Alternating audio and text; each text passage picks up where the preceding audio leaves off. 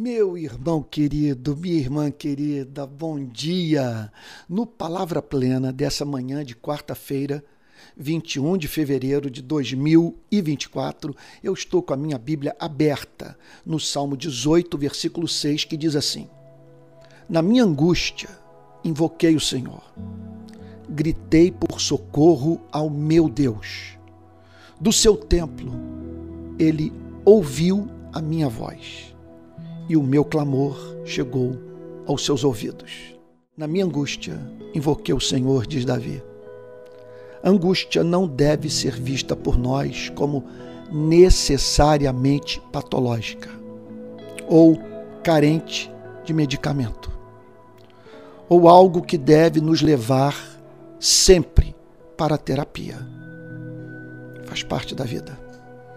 Da vida dos regenerados, dos santos de homens e mulheres, é, até mesmo que mantém a relação mais estreita com Deus. Simplesmente ocorreu algo que o surpreendeu, que o machucou, que o feriu, que frustrou suas expectativas de vida. Alguém a quem você ama que está sofrendo. Ou então, é, sem que você o esperasse.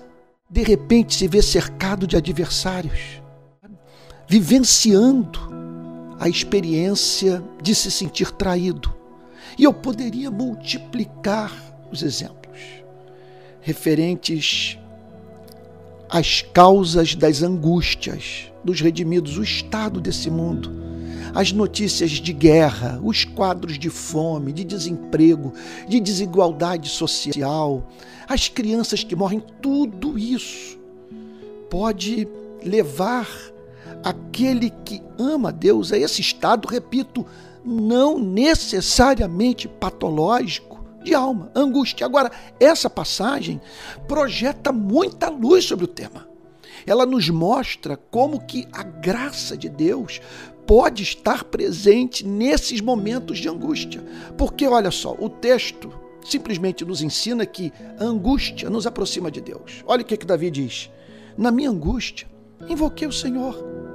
Lá estava ele desconjuntado, moído, oprimido, sabe, carente, se sentindo incapaz de fazer frente à, à situação e tudo aquilo moveu para a presença de Deus, e não é fato que devemos ser gratos por aquelas ocasiões nas quais Deus nos desperta do nosso sono espiritual, a fim de nos levar a mais profunda estima pela Sua presença, a saudade pela Sua companhia, a busca efetiva da Sua face. Em segundo lugar, essa passagem nos ensina que a angústia aumenta a nossa dependência de Deus. Lá estava, portanto, o servo de Deus Davi em estado de completa vulnerabilidade, invocando a Deus. Olha, o texto diz o seguinte: que ele gritou por socorro, o que expressa o seu estado de alma. Aqui há o envolvimento do coração. Não foi alguma coisa que ele falou, conforme se costuma dizer, da boca para fora. Foi algo sentido. Uma, quer dizer, fruto de uma angústia real que foi verbalizada na presença de Deus.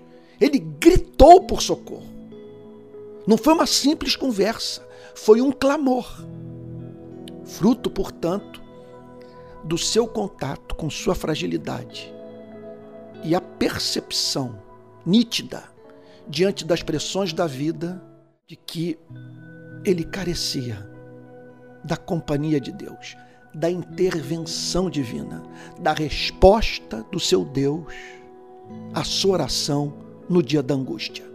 E em terceiro lugar, essa passagem também nos ensina que ela nos faz conhecer a Deus. Porque olha o que o texto declara. Na minha angústia, aí vem angústia.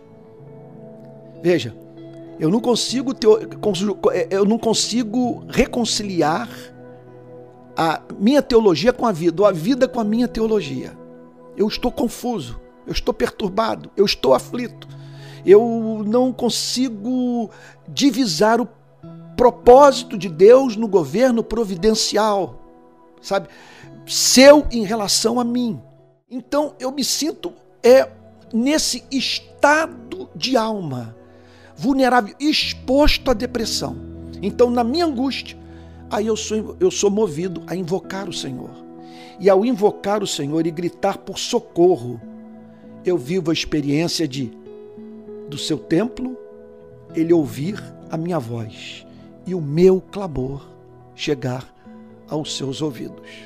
Então, portanto, não é bíblico tanto procurarmos deliberadamente o sofrimento.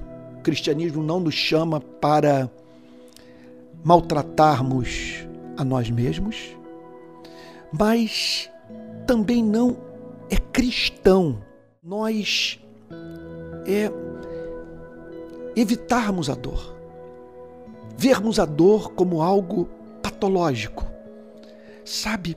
E procurarmos resolver os nossos problemas exclusivamente pela via da terapia ou do uso de algo como os ansiolíticos. Nós estamos aqui perante alguma coisa decretada por Deus para a vida do seu servo, consequentemente para a sua e para a minha vida, e que nos remete para as experiências espirituais mais profundas que não vivenciaríamos se não fosse pela via da angústia, da busca pela face de Deus em razão de um estado de alma é, angustiado.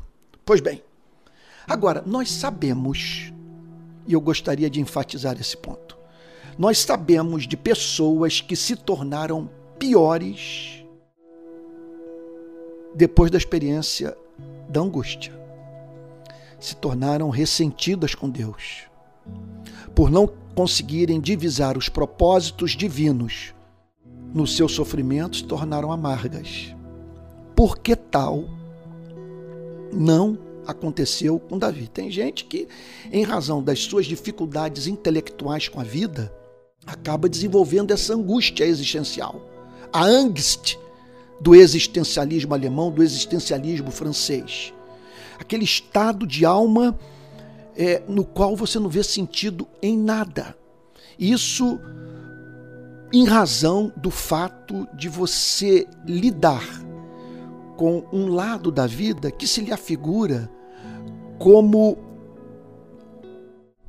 alguma coisa é, que é forte o suficiente para intelectualmente o convencer que a vida humana é destituída de propósito. Então fica essa pergunta. É, é aquela história do sol que amolece a cera endurece o barro. Pessoas passam pela mesma experiência e, contudo, colhem frutos diametralmente opostos. E passam, a partir dessas experiências, a, a viver vidas significativamente distintas. Como explicar uma coisa como essa? Na verdade, a pergunta é mais específica que eu gostaria de responder. Como é como explicar o fato de algumas pessoas saírem da angústia mais belas, mais íntimas de Deus, mais conhecedoras dos procedimentos de Deus para com os homens. Quer dizer, mais habilitadas, sabe, a aconselhar os seus irmãos na fé, mais amadurecidas, mais preparadas para a vida, mais gratas sabe, mais solidárias. Como explicar o fato de que esse salmo que descreve o estado de alma de Davi, caracterizado por uma angústia severa, veja só, o ter remetido para a experiência da mais profunda intimidade com Deus, a ponto dele dizer do seu templo. Ele ouviu minha voz, a minha voz chegou ao céu e o meu clamor aos seus ouvidos. Você consegue imaginar uma coisa como essa?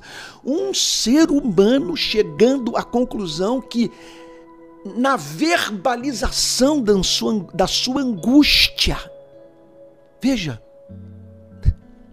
Deus se inclinou para ele e ouviu. Preste atenção no que eu vou lhe dizer. E levou a sério o seu sofrimento. E dele se compadeceu e a ele ofereceu resposta. Veja, então a pergunta que eu queria responder, você está entendendo a linha de raciocínio? Vamos lá, vamos lá. Permita-me aqui fazer uma, uma digressão rapidinho, só para nós nos situarmos no desenvolvimento do pensamento. Eu estou dizendo o seguinte: que a angústia faz parte da vida, que não deve ser vista por nós como necessariamente patológica. Que a graça na angústia. A angústia, ela nos aproxima de Deus, ela aumenta a nossa dependência de Deus e ela nos faz conhecer a Deus. Contudo, nós sabemos de pessoas que se tornaram piores na angústia.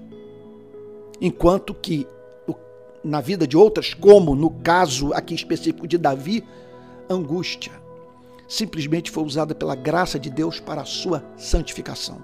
Quer dizer, eu não sei se é, melhor, se é bom formular, eu não gosto muito de, de, de, de formular esse tipo de frase, qual é o segredo, mas é que está me vindo agora.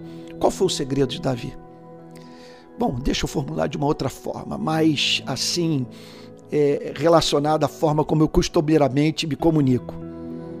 É, o que havia na mente de Davi no seu coração, sabe?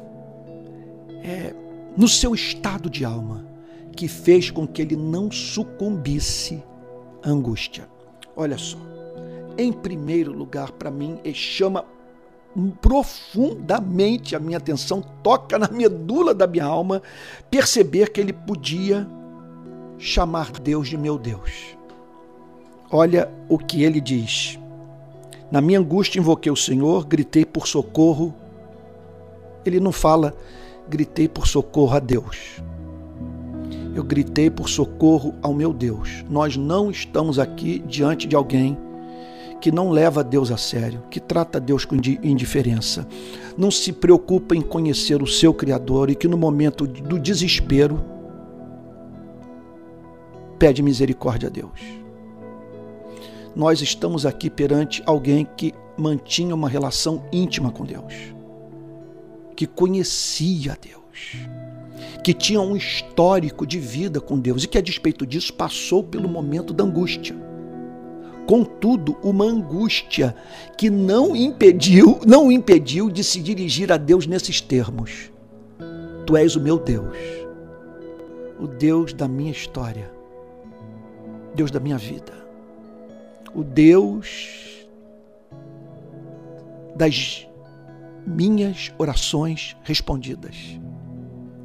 O Deus cujo governo providencial, cujo cuidado providencial no meu passado, no meu presente, é evidentíssimo.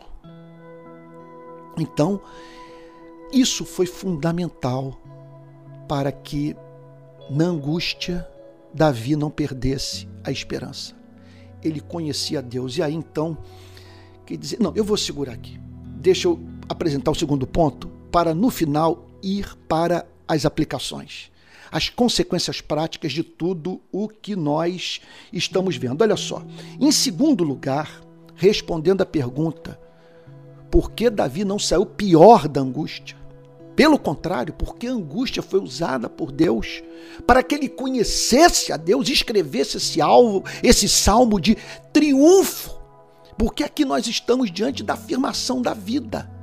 Como explicar sabe, é, tal experiência na vida do servo de Deus Davi? Em segundo lugar, o texto diz que ele orou.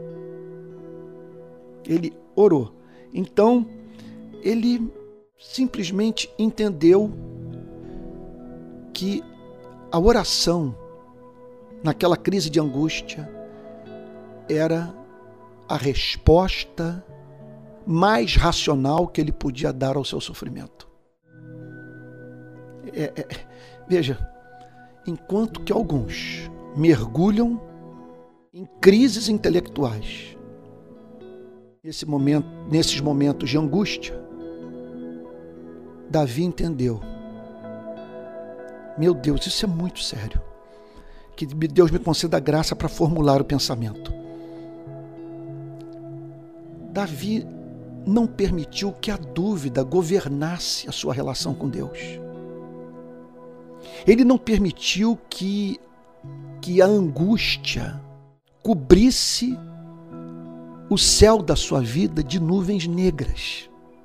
Você está entendendo o ponto?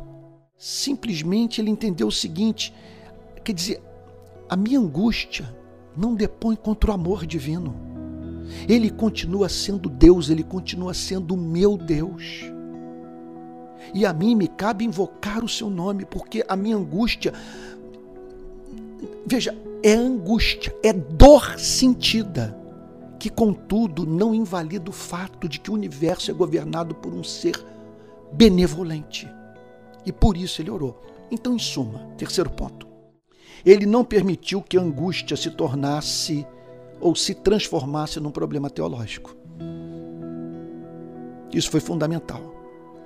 Quer dizer, angústia pode servir para aperfeiçoar a nossa teologia, para que possamos compor as canções mais belas, redigir os sermões mais originais, mais bíblicos, mais profundos.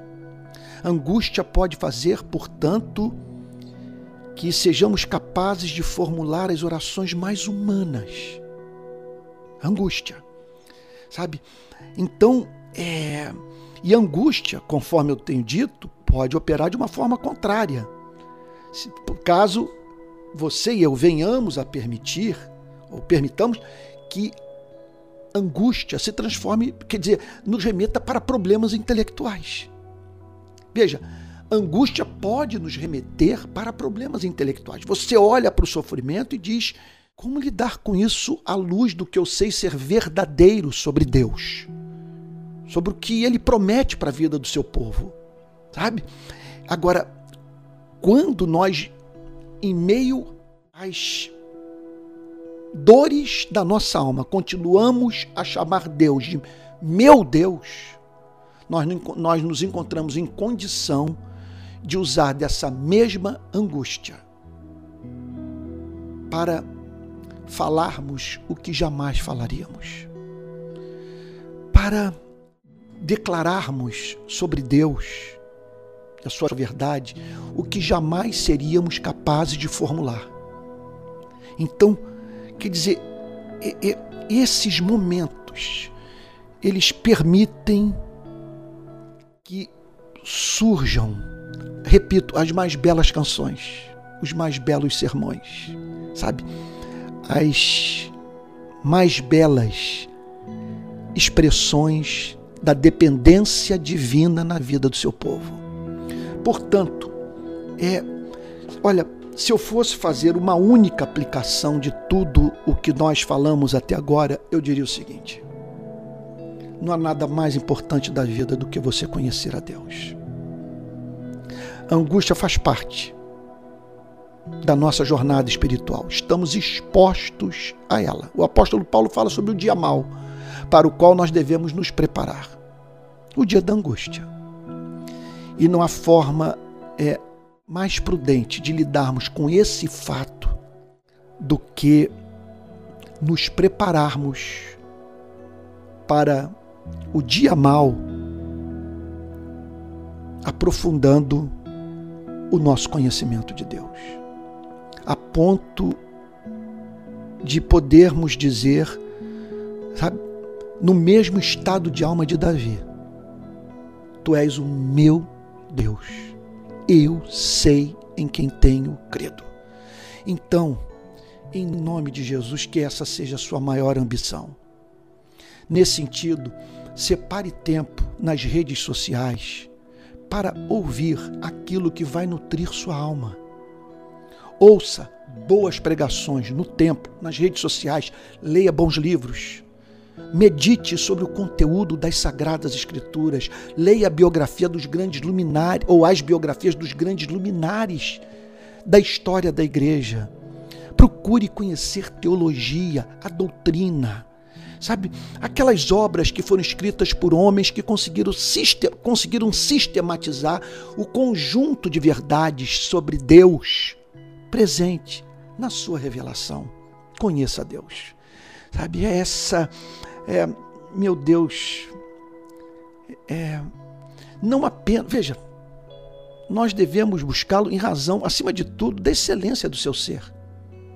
Sabe? É alguma coisa que ela não precisa de uma motivação adicional para se tornar é parte da nossa vida. Sabe, esse, é, é, esse objeto da busca do espírito humano, ele, quer dizer, ele justifica a si mesmo em razão do seu esplendor, da sua majestade, repito, da sua excelência. Agora, quando nós pensamos na realidade do sofrimento, sabe, ou dos sofrimentos aos quais nós estamos expostos, meu amigo, minha amiga, meu irmão, minha irmã, como passar por esse planeta sem perder o juízo, o equilíbrio, a sanidade mental, sem o vero conhecimento de Deus. Por isso eu chamo. Se Deus me, se Deus me perguntasse agora o que você quer com essa mensagem, que os que estão me ouvindo sejam levados a entender a importância de podermos dizer: Meu Deus. Tá? E que esse mesmo Deus o abençoe e o guarde. Tá bom?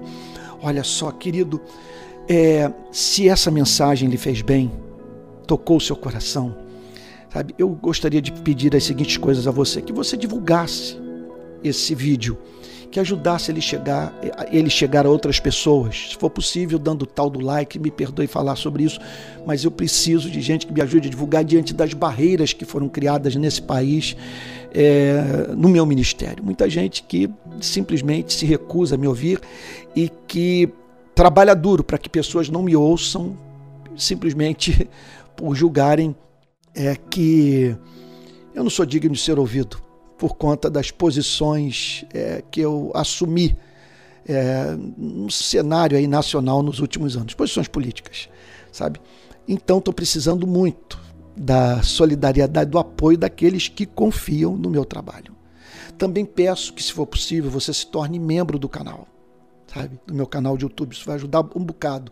E também, caso você queira contribuir, vai aí no final da, dessa minha mensagem, no encerramento desse vídeo, ali direções para que, que você possa contribuir e me ajudando a manter a minha vida e esse ministério. E esse ministério, perdão. Olha, que Deus o abençoe e o guarde. Tá bom? E até o próximo Palavra Plena.